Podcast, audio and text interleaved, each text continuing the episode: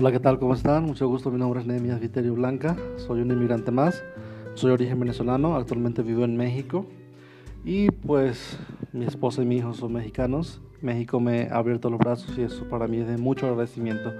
He vivido en otros países, pero también este, he sentido también lo que es la xenofobia, el racismo, etc. Entonces hoy vamos a hablar acerca de lo que es la xenofobia.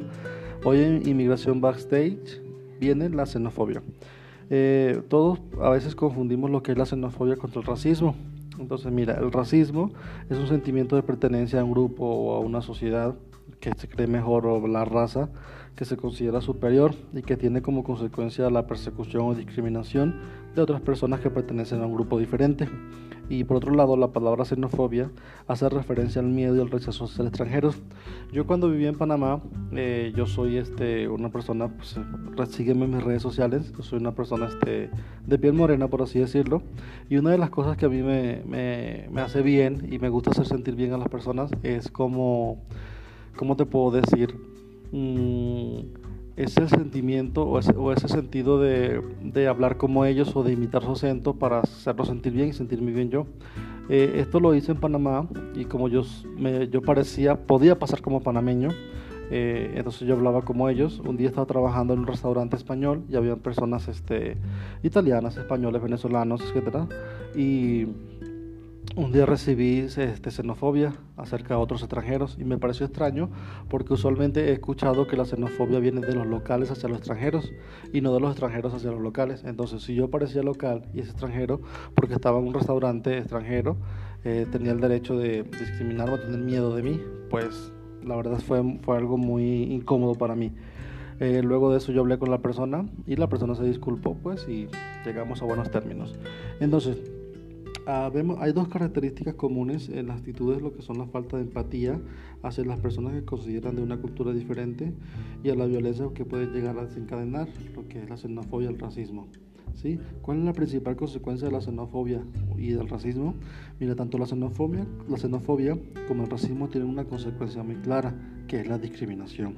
Cuando se discrimina a alguien, se lo separa del grupo y es muy, muy susceptible de recibir ataques y consecuencias del prejuicio, incluso hasta llegan a asesinatos. ¿no? Eh, la discriminación puede ser de muchísimos tipos, ¿sí? La discriminación puede ser social, puede ser institucional, ¿sí? Bueno, mira, la social es la que se produce en el seno de una comunidad y pues regula la situación que discrimina a los grupos de personas, ¿sí?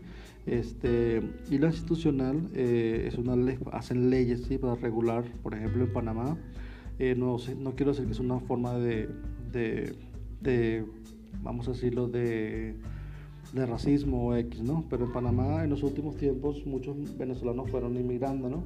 Y pidieron asilo, pidieron muchísimas situaciones con el país y Panamá pues decidió pedirnos visas a los venezolanos. Entonces esta medida, este según ellos alegan que había demasiados eh, venezolanos este, en el país y pues decidieron pedirle visas. Entonces eso puede ser una parte institucional, ¿sí? Y pues este, la discriminación social, o por así decirlo, es la que se produce en el seno de una comunidad cuando un individuo o grupo actúan como discriminación frente a otros, ¿no? Entonces, ¿qué medida podemos este, tomar en contra del racismo y la xenofobia? Las medidas para evitar el racismo y la xenofobia pueden tomarse tanto desde el punto de vista social o como del punto de vista individual. Pueden ser algunas de las siguientes. La educación basada en valores. Es esencial inculcar valores a la sociedad, a nuestros niños en las escuelas. ¿sí? Igualdad, amistad, amor, respeto desde la infancia para que sean adultos tolerantes. Esto quiere decir que los valores y la diversidad que tengan para que tengan una iniciativa de ayudar a las personas que lo necesiten, sin importar su color de piel, sin importar su, su distinción social. ¿va?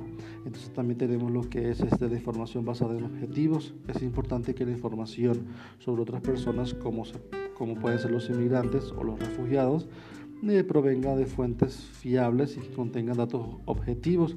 De esta forma se lucha contra las noticias falsas y prejuicios. Por ejemplo, este año eh, han habido muchos extranjeros de África que los han mandado a las Islas Canarias y pues dicen los, los, canarios que Europa ha querido, como decir, mandárselos a ellos y por lo que es la pandemia, el COVID y pues todas estas situaciones, ¿no? Eh, hay mucha información, entonces debemos hacer informaciones, este, noticias que no sean falsas, ¿no? Entonces, mira, la integración de los inmigrantes debe, debe ser un punto de vista político y los gobiernos y los países también deben tener una importante misión para lograr que los inmigrantes se integren a la igualdad ¿no? con las naciones, este, con, las, con las personas ¿no? y con los países que los acogen. La lucha debe ser en contra de, los estereotipos. Como consecuencia de la falta de información y de los prejuicios, mm, por ejemplo, las creencias erróneas, mm, se pueden crear eh, estereotipos, sobre todo los inmigrantes y los refugiados, eh, que son, son puras meras simplificaciones, una realidad mucho más compleja, ¿no? Entonces, en este sentido, la información y la educación son fundamentales para acabar este, con estos estereotipos. Entonces, como consecuencia de lo anterior es evidente que todos nosotros tomemos este, en nuestras manos la posibilidad de, entender que la situación de los extranjeros que llegan a, algún país o que llegamos a algún país, estamos buscando un mejor futuro. Entonces, este, cada uno puede aportar para ayudarles lo más importante, ¿no? Porque la la solidaridad es la base de una buena convivencia. Entonces, amigos míos, hasta aquí vamos a dejar este, segmento de hoy de inmigración backstage y pues paso a paso vamos a seguir hablando acerca de lo que es este todo este sentido, ¿no? detrás de cámara. Recuerda que aquí tenemos entrevistas, tenemos este eh, comentarios de personas, de amigos, de conocidos, de etcétera. Entonces, este, en el transcurso de, de, los episodios vamos a ir este, llevando un poco más a cabo de, de muchos temas, ¿va?